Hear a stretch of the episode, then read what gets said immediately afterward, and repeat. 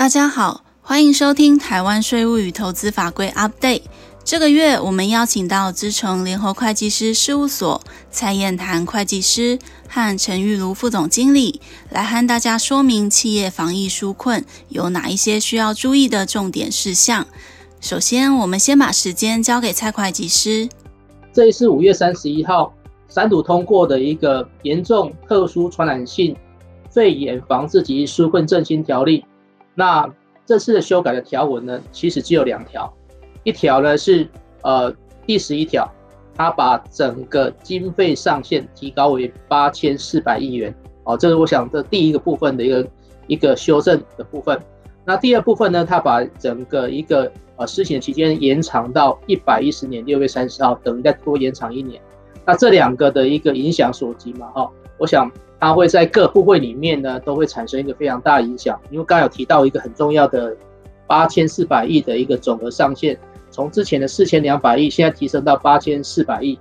那它的那个预算会到各个部会里面去。所以如果呃各位的从一个企业的角度来看的话，对你们影响在哪边？那第一个部分，那先回到你的主题，就是您本身的主管机关啊、是属于哪一个部会的一个主管的。那回到那个地方去看它的一个相关的防疫跟纾困的一个振兴的方案。那我们今天的时间呢比较有限，我们先着重在财政部跟经济部两个部会的一个纾困的方案。财政部的一个方案汇总，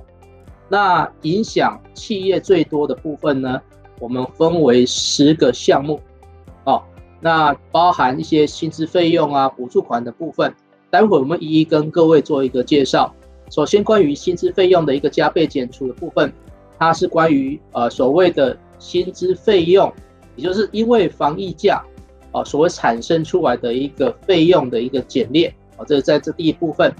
那第二部分是属于补助款的免纳所得税哦。那所谓的免纳所得税是指说，因为受到疫情影响，我们拿到政府的一个补助，这样的补助款里面呢，我们在营所税上面就不会再课征。那第三个部分是延期跟分期缴纳税款，第三跟第四部分呢，我想跟各位做一个说明了。很多人在第三跟第四部分里面有搞混了，然后，那第三个部分主要是在指说，您可能的税款可以让你延期或者是分期来缴纳。好，那第四个部分是使税务申报的时间点可以往后递延，譬如说一般正常的。所得税、中所税或公司的营所税都会在五月三十一号做延期做申报。那如果延期申报的话，这次是延到六月三十号。第四点的跟第三点的情形有一点不一样。好，那第五个部分里面是在讲营业税的一个退税的部分的程序可以重简。那一般呃，我们营业税可以分为进项税额跟销项税额。如果你的进项税额累积到一定的程度，那在符合特定的条件呢，它是可以申请。啊，退还的，但这样申请退还里面，它的程序通常比较冗长一点。这是因为防疫纾困的关系，它在三十万的一个限额内里面呢，它可以让你从简来退税。好，那接下来是第六个是减免营业税的部分。那减免营业税的部分呢，主要是针对于小规模营业人来减免营业税。那第七个部分是针对于扩大书审的一个存益率呢下降。也就是说，他会把它打折啊，好，待会我们也会更详细的说他怎么去做一个折扣的部分。那第八个部分是营所税，每一年假设是历年制的话，应该是在九月会做一个暂缴申报。那一百零九年度的暂缴申报呢，如果符合它的一个条件，也就是防疫纾困振兴的相关的一个条件的话，它是可以免申报暂缴的。好，那一百一十年的暂缴呢？理论上，如果这次疫情呢会延续到影响到一百一十年，应该也会有。不过到今天为止，我想一百一十年还没有正式公布。哦，我想这个各位可以期待，在一百一十年九月份的站缴部分，它应该是有机会可以申请啊免站缴。不过最终还是要等财政部的一个正式公告。那第九项跟第十项里面，第九项来讲的是一个税务用途的金融账户。它的一个申报期限，它可以延到八月二号。那保税的货物的储存期限，一般正常的保税货物储存期限，如果要延的话，最多只能延一次。那这一次有放宽储存的期限，它延长的时数啊不受一次的限制。我想财政部里面呢，这一次针对于企业，针对于呃受到影响的一些呃厂商，我想他提出了端出了这十道的一个大菜。好，待会儿我们再跟各位一一做简单的说明，这十道大菜里面它的运用、它的适用范围。好，首先我们就刚才提到的第一点的部分的一个防疫隔离，它的薪资费用加倍减除。这边里面呢，哈，我想它的，我们先讲它的法源基础，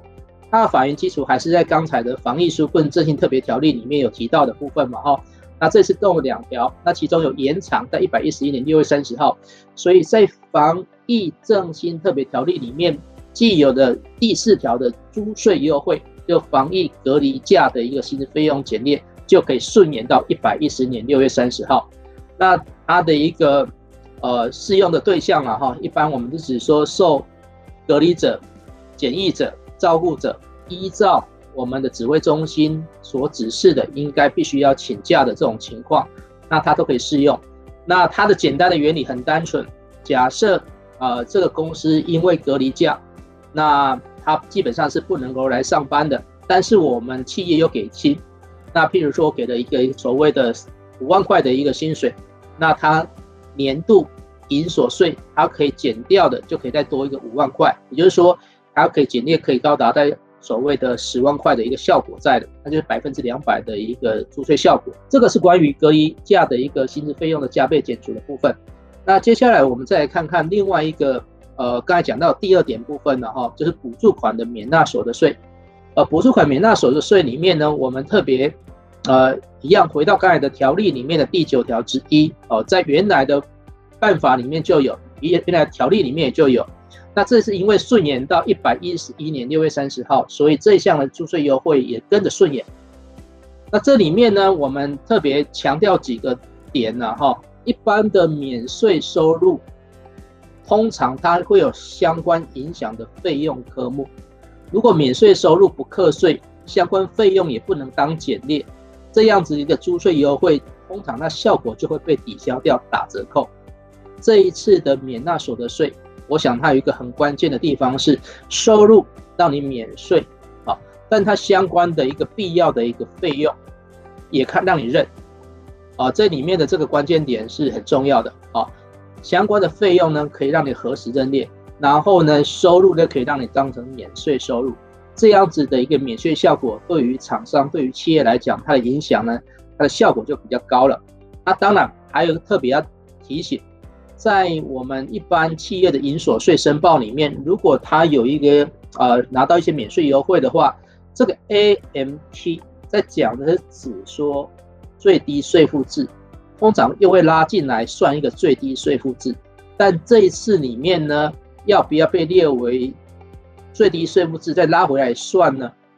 哦，这边有写到一个很关键，不需要。从这边有两个很关键的点的哈，我们把它特别强调起来。第一个部分是。费用呢，它不会要求你去剔除，它可以让你认，然后也不需要再列入最低税负制的一个所谓的计算。这两个代表是这次的一个纾困的补助款的免纳所得税，它诚意是很够的哦。那这边里面我们有特别在看到一些，譬如说像呃台铁啊，它有发一些所谓的补助款出来，那这些呢，基本上你看它的一个纾困办法里面，台铁交通部的纾困办法里面引用了我们所谓的特别条例啊哈。所以基本上只要拿到这样的补助款，它也是免纳所得税。我想就延续到刚才的主题了哈，它运用范围非常的广。那接下来我们进到另外一个议题，刚有提到的哈，在财政部端出来里面的第三道的一个菜，然后它里面有提到一个部分，就是延期跟分期缴纳税款。我们先讲一个呃前提，什么样的前提可以适用这样子的规定啊？你看这边有一个很关键的地方。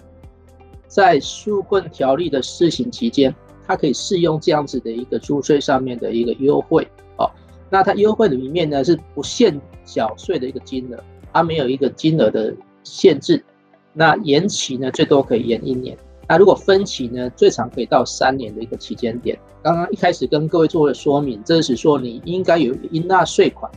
但是应纳税款呢，因为受到疫情的影响，现在呢叫你一次缴这样的税款呢，可能会产生你的一个经营上面的困扰，所以你可以去做一个申请啊，做一个呃延长或者是呢分期来缴纳税款。我想呃企业或者是你们在资金流上面有出现一些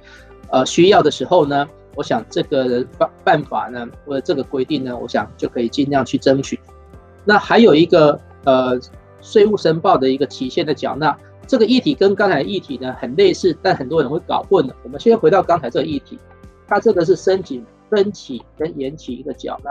那回到刚才我们现在介绍这部分呢，就是报税的期间呢延长啊。那最直观的就是我们五月三十一号本来是应该要报中所税跟企业的营所税，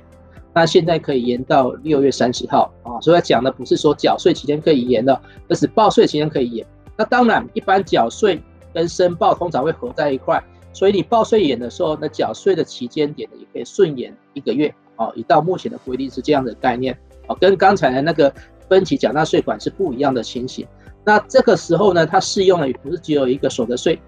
各种的税目都可以适用。所以我们接下来往下来介绍所得税的申报啊。那所得税的申报的部分里面，我们这次可以延到六月三十号。那这里面有几个特别。比较细的细节的部分跟各位做说明，一个是我们的查调我们的所得跟扣除额的金额哦，这个部分里面也顺延到六月三十号啊。那另外一个网络申报这一次的中所税、银所税，很多人在讨论最多的就是所谓的网络申报应该资本作业的部分。那这边特别强调哈，在营所税的部分，那它的一个资本，网络申报不代表。全然不用送纸本了哈，只是它纸本可以后送。那营所税呢？呃，基本上有两个时间：八月二号前送至国税局，或七月三十号前经由系统来上传。我想这两个方式都可以。那综所税呢？是七月十号啊，调整到七月十号。好，这个在讲所得税的面向。那接下来我们要介绍的就是营业税、消费税的部分。那消费费一般前面延长到一百一十年五月三十一号，比如说三至三月、四月这一期来讲的话，它可以往后延。好，那相关的货物税啊、烟酒税啊、特销税啊，都可以做延长。它基本上呢，把各种税目呢都已经有做延期的规定。我想给给各位做一个参考。营所税延了以外，那房屋税、营业税、货物税、烟酒税。特销税，还有一个扣缴的一个申报的部分，都可以做展延哦。我想就不用，我想各位在疫情期间里面呢去做这样子的申报，可以给各位有更充裕的时间来做一个呃税务的一个延长申报。好，这一点我想应该对一些企业来讲也能够避免到一些存聚啊哈，避免到一些所谓的到公司上班的一个困扰。接下来我们要介绍的另外一个议题是营业税预付税款从减退税的规定。这一点的规定里面，我们先讲一个前提哈，各位要知道这个优惠它对各位帮助哪边，可能要先理解。在营业税，我们一般会有一个进项税额跟销项税额。那如果是进项税额，通常在几个特定情况它可以退税，譬如说你是买固定资产的，或者是你要解散清算的，哦，这个都可以退税。但是实务上，各位发现一个很困扰的地方在哪边？你在预付退税的时候，呃，税务机关在审查的那个严谨度会非常高，流程也会非常的长，所以会导致呢，这个金流本来就可以退到你，但是因为审查的程序太冗长，导致你没办法那么快拿到你的呃应退税款。那这一次里面的防疫的纾困跟振兴方案里面，特别针对于这样的企业，在三十万元的范围内。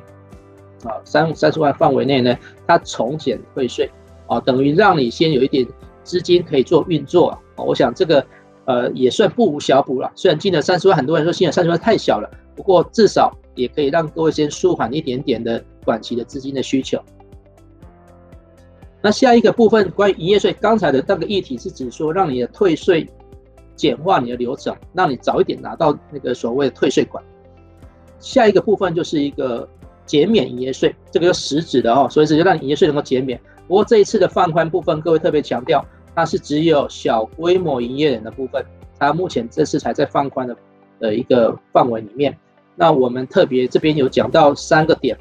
一个叫暂停营业，一个叫主动调减，一个叫自行申请。哦，什么意思呢？也就是说，有一些呃，像现在马路旁边，我们看到很多的招牌都在写说，呃，出租的招牌，所以很多的一些小吃店或者一些的比较小的一个中小企业呢，它在这个停业期间里面，它根本没办法营业，甚至它已经停止一个所谓的不动产的租赁的一个一个部分的。这个时候呢，呃，如果受到疫情影响，可依法而被停业。哦，这个停业不是所谓的解散清算哦，就是说我在这个期间里面我先不营业，那不营业的话，有一个相关的一些申报事项就可以省掉了啊。再来就是这个主动调减，所谓主动调减是一般的小规模营业人，他的营业税呢，基本上不是所谓的卖多少报多少啊，因为它是一个小规模，所以它比较没有完整的账务的一个呃登载记录，所以通常都是会用查定啊。小规模通常会查定的一个营业税，那查定营业税的时候呢，这个中央主管机关在这个期间呢，哈，它就会去适度啊去考量实际的情况来调降哦它的一个查定的一个销售额跟一个所谓的营业额。那如果另外从一个厂商的角度来思考，如果你发现，哎，你在平常的你的营业额就被认定这么高。但是在防疫期间里面呢，根本没有调降下来。我想您可以主动来跟财政部或者是所谓的你的管区来做一个反映啊，因为目前来讲，呃，目前这是个政策了啊，财政部希望小规模营业人的一个减免他的营业税啊。再来就自行申请，如果你觉得你是真的受到一个很大的一个影响，那你可以向所辖的一个国税提出申请啊。那如果真的查定结果的话，你甚至可以免缴税。最低的结果可以免缴税，所以这里面我简单的说明一下哈。对于一般，尤其比较大型企业，也许还撑得过这段的疫情期间。对于小规模的营业人来讲，这段疫情期间是很关键的，每个月都是一个很关键的一个呃生存与否的关键点。所以这边里面有三件事情，如果你真的没有办法营业的话，你可以申请停业。国税局这边或者是所谓的一个你的管区，他会主动调降你的一个销售额。但是如果你发现呢，你还是没被调降，你甚至可以主动来申请。我想这三个层次嘛，哈，可以给小规模营业人在营业上面的时候，可以节省一些税负的成本。那接下来再介绍另外一个议题，就是营利事业的扩大书审哈。那营利事业扩大书审，我想这个基本的前提上，通常都是属也是属于比较小的一个营业额，一般通常都是。呃，收入总额在三千万以内的一个盈利事业了哈。如果你采用的是扩大书审，一般我们都会有一个表定的存利率。这一次的表定存利率啊哈，它会在打八折，也会让你的存利率呢再往下下降。当然啊，呃，通常一般来讲的话，它会有一些条件的哈，就营业收入的一个呃减损的一个条件啊。那免申请，好，报税时的时候，只要你符合的时候即有适用这个。在一百零九年度的部分的一个扩大书审部分的适用啊哈，尤其是在现在一百一十年在六月底之前要申报税务的时候，如果你发现你营业收入有明显这个情形的时候，这个可以马上去适用哦哦，我想而且免申请报税的时候记得适用，所以这个其实我想非常关键的哈，必须要掌握住这个讯息，不然这一个月你在报税的时候，你可能又多缴了一些冤枉税。那接下来有一个。呃，九月份啊，现在是呃六月份，接下来在三个月以内，你就会发生了另外一个很重要的一个暂缴的需要。所谓暂缴，一般通常都是先把去年的应纳税额先暂缴二分之一，啊，等于是预缴税款的概念了哈。那防疫期间里面，在上一次一百零九年度，其实已经有放宽的，放宽就是有免暂缴的规定。那一百一十年还没有确定，那我在讲的更完整一点啊，就是适用的期间里面的哈。如果是历年制的话，通常就是指九月一号到九月三十号，哦，那非历年制的时候，它通常有一个期限的哈。那一般如果你的适用的条件就是你是一个基因主管机关一纾困提供纾困措施者，或其他哦影响你的营收的，我通常都会鼓励企业，你就主动去申请啊。如果你真的受到影响啊，这些条件看起来只是一个概括性的原则。只要你受到影响，我想都有机会去申请成功的哈。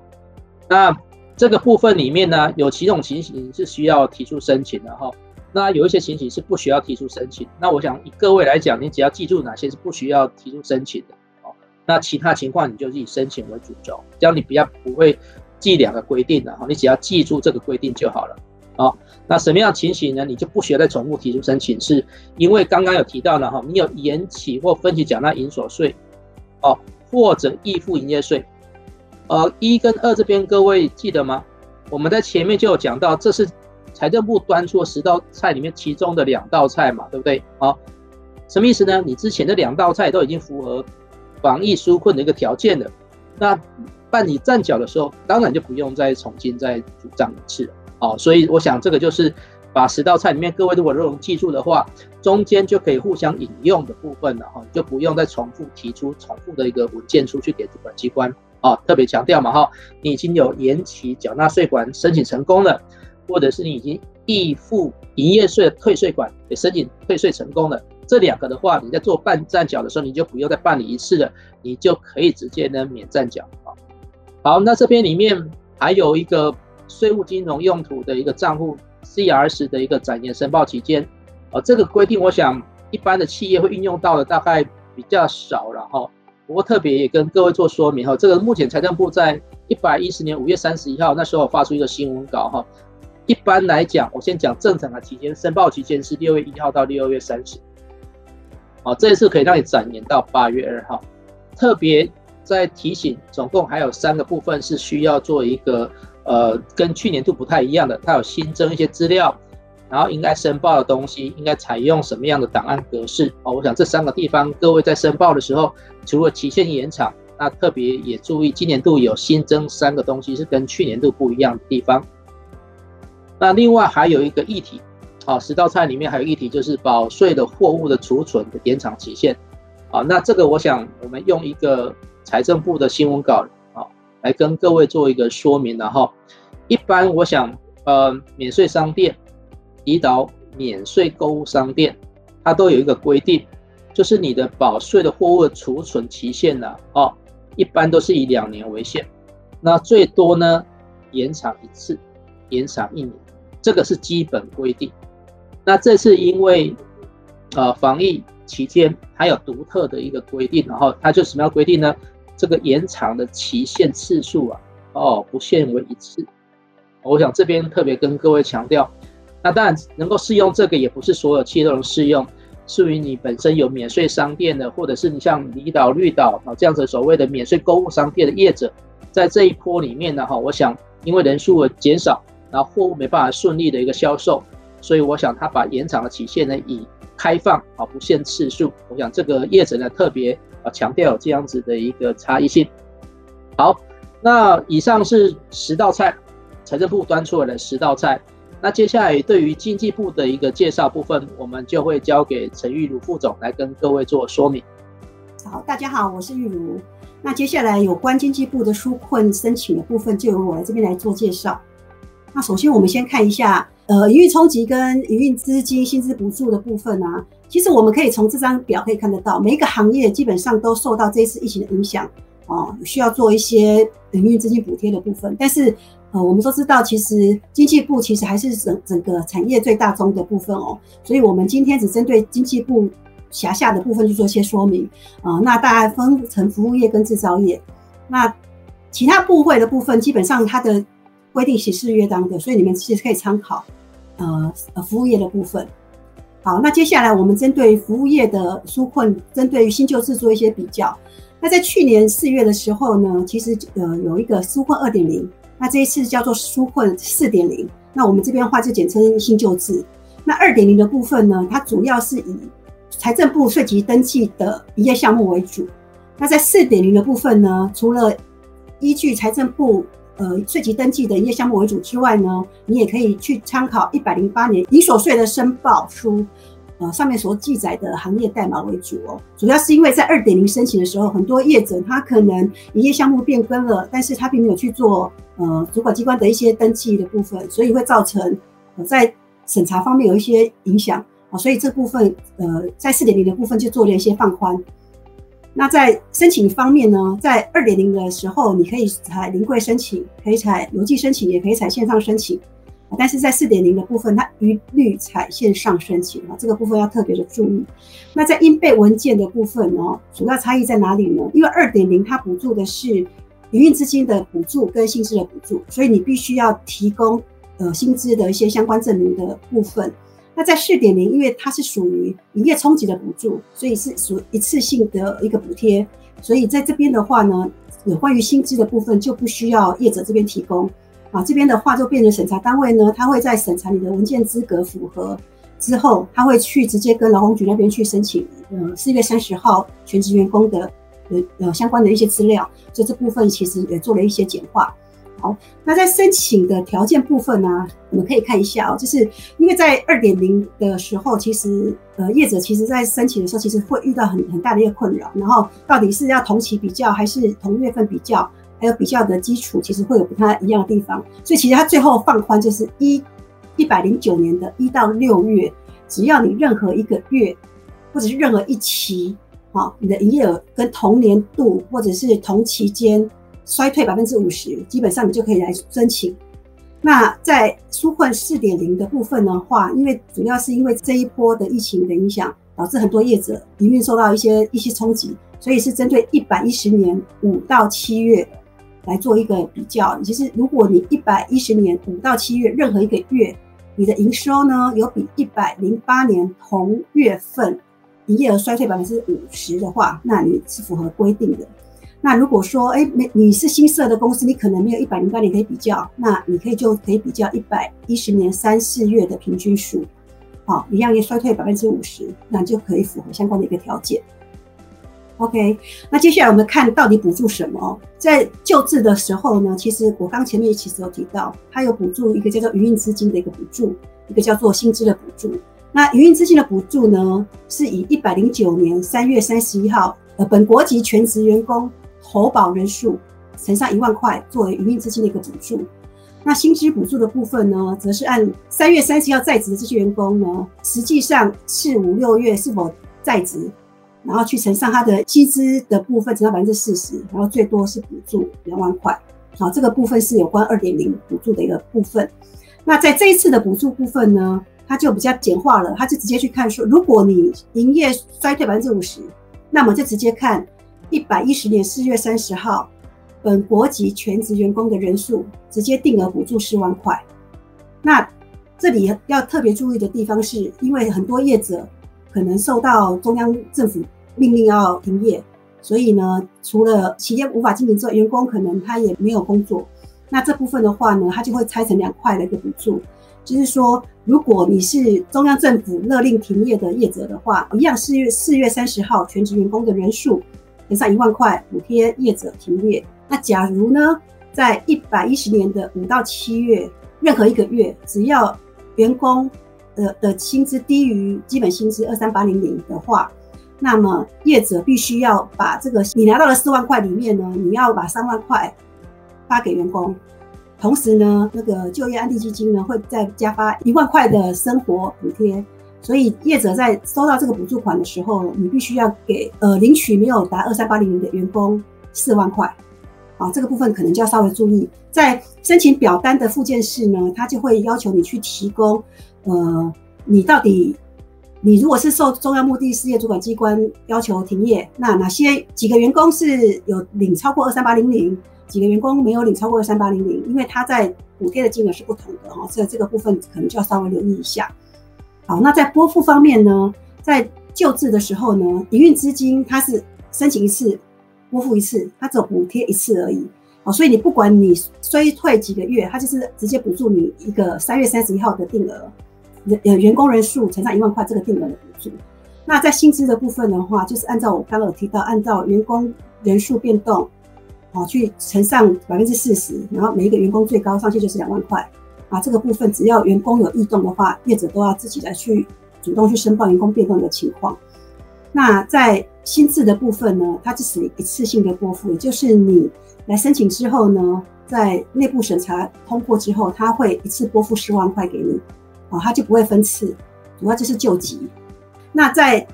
限制方面呢，这是业者要特别注意，就是在纾困二点零的情况之下，在一百零九年四到六月，你不可以有减班、休息、裁员，然后对员工减薪的相关减损员工权益的一个情形。然后同时呢，你也不可以有领取政府的其他的一个补助款。如果你有违反任何一条的话，那这个补助款就会被要求缴回。那在四点零的部分呢，这这一次的话呢，它其实就稍微放宽一点哦，就是一百一十年五到七月这段期间呢，你的离职员工，这离职员工也包含了之前或者是遣散的部分哦，就是你不能够超过一定的人数。那等一下我会讲说企业规模大小，它到底人数怎么去判断哦。那你不可以有离职员工超过一定的人数，然后企业不可以解散，不可以重复领取经济部或其他政府机关的相关一个补助款。那如果有的话，这个部分就也会被要求要求缴回。那这边稍微提一下，就是一定人数到底是怎么去看哦？就是看你业者在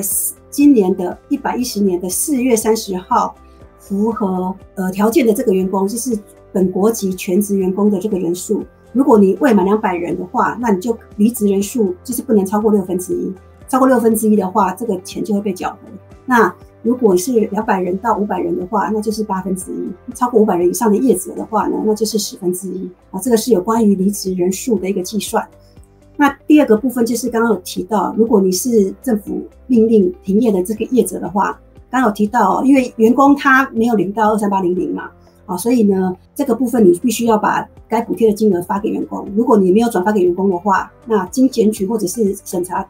发现的话，这个部分也会被取消相关的一个资格。啊，这个是有关商业服务业二点零跟四点零差异的地方。OK，那接下来呢，我就介绍一下制造业、技术服务业、会展业以及贸易服务业的纾困。那这边有提到是延续旧案哦，那都可以去想象，就是说这个制造业的这个这个纾困的补助，其实是从二点零一路延续到到现在。那我这边稍微提一下，这里业别到底包含哪些哦？有关制造业跟技术服务业的部分呢，这个部分的话，就是，呃，你的主管机关会是在工业局；那会展业跟贸易服务业，你的主管机关就会在国贸局。那这边贸易服务业这边，我要稍微提一下，就是你必须是要在一百零九年九月一号以前设立的公司，而且你的营业项目是属于批发业。然后呢，你同时你也要办妥了，呃，进出口。厂商的登记，那在一百零八年呢，你的进出口的时机要超过一百五十万美金，你就符合了这个业别。那如果你只是批发业，但是你没有符合超过一百五十万美金的话，就回到刚前面的商业服务业的部分。好，为什么要做这样一个说明呢？主要是因为它的申请的对象不同，就是它的补助的期间是不同，补助的金额也是不一样的，所以这个在贸易服务业的部分可能就要稍微留意一下。好，那我们接下来我们就来看一下。呃，申请对象到底是怎么去看哦？我们刚刚前面的商业服务业，我们提到的是一百一十年的五到七月营业额衰退嘛。那这边制造业跟技术服务业、会展业跟贸易服务业的部分呢，它是看的是一百一十年四到六月，就是我们一百一十年的第二季啊，第二季的任何一个月或者是同期，你去跟一百零七、一百零八、一百零九年同期或者是同月份的营业额去做比较，如果你衰退五成以上，那你就是符合相关的一个规定。第二个部分，为什么红字是特别冒个起来呢？因为它跟商业服务业不同，就不一样了。如果你是属于制造业、技术服务业、会展业或贸易服务业，然后你是属于上市公司、上柜公司或新贵公司的话，那么你就必须以这个条件为主，就是你一百一十年上半年度或者是第二季，你的 EPS 或者是 EPS 是负值，或者是你营业是损失的，那您您就可以来去申请这个部分的一个纾困的一个补助。啊，这个是有关呃申请对象可要特别注意的地方。那的申请方式的部分呢，哈，一样是采线上申请，一样采线上申请。那需要的文件呢，基本上跟二点零是一样，所以我这边就不特别去做一些说明。那我这边可能要稍微提醒一下，就是有关于上市上柜跟新贵公司，因为它你们这边提要提供的是属于会计师签证的一个报告部分。哦，所以跟我们刚前面提到的营业额衰退那不一样，所以这个文件可能就不同，就要稍微留意一下。OK，那我们再来看的是那个补贴内容部分哦。那补贴内容部分，因为它是延续二点零，所以一样会有一个营运资金跟薪资补助的部分。那营运资金的补助呢，基本上只要你过去曾经申请过二点零或三点零，你有收到营运资金的一个补助的话，在这个四点零的地方，它就不会再补助。好，像只会有一个薪资的补助。那薪资补助的计算方式跟前面都一样，所以我这边也不再特别去说明。那拨付方式跟商业服务业的二点零也是一样的哦，所以这边不再赘述。那有关补贴条件的部分也是一样，在一百一十年四到六月间，你不可以有任何的裁员、减薪、减减班、解散或是歇业的一个状况，然后同时也不可以有接受经济部或其他部会的一个纾困的一个补助。啊，这个部分特别留意，如果你有情形之一的话，这个款项也会被追回。OK，以上是有关经济部纾困的相关的一个说明，谢谢。非常感谢玉如副总，呃，刚刚的一个说明非常的详细。那我这边呃来提出几个 Q&A 的部分，来跟玉鲁副总这边做进一步的请教跟厘清相关的问题了哈。在玉鲁副总这边有提到一个关键的一个部分，如果业者或者是厂商送错主管机关，本来应该可能是属于贸易服务业的，或属于商业服务业的，但是送错了以后，他去送到制造业那边的一个主管机关去的时候，会导致你的纾困的补助款里面呢，可能就会抵列到了。那刚刚的简报里面有讲到很四个很关键的一个区分的哈，第一个譬如说像是会展的业者。那第二个是叫贸易服务业者，第三个是制造业者，第四个是商业服务业者。好，这样子一个四个，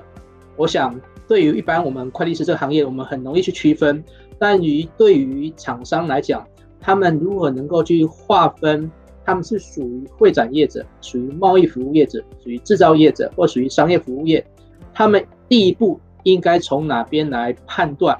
会比较容易抓到正确的方向，这个再请玉副总帮我们做解惑。OK，那我大概讲一下哦，商业服务业的的的的资格的话，基本上，呃，业者你上线申请的时候，它有一个附表一，你可以直接点选附表一去看，说你有没有在这个附表一的页别里面，如果有的话，那你就是属属于商业服务业，那你申请的机关就是呃商业司的部分，那。制制制造业的部分呢，原则上就是你是你制造业应该很清楚嘛，哈，就是你会有工厂登记。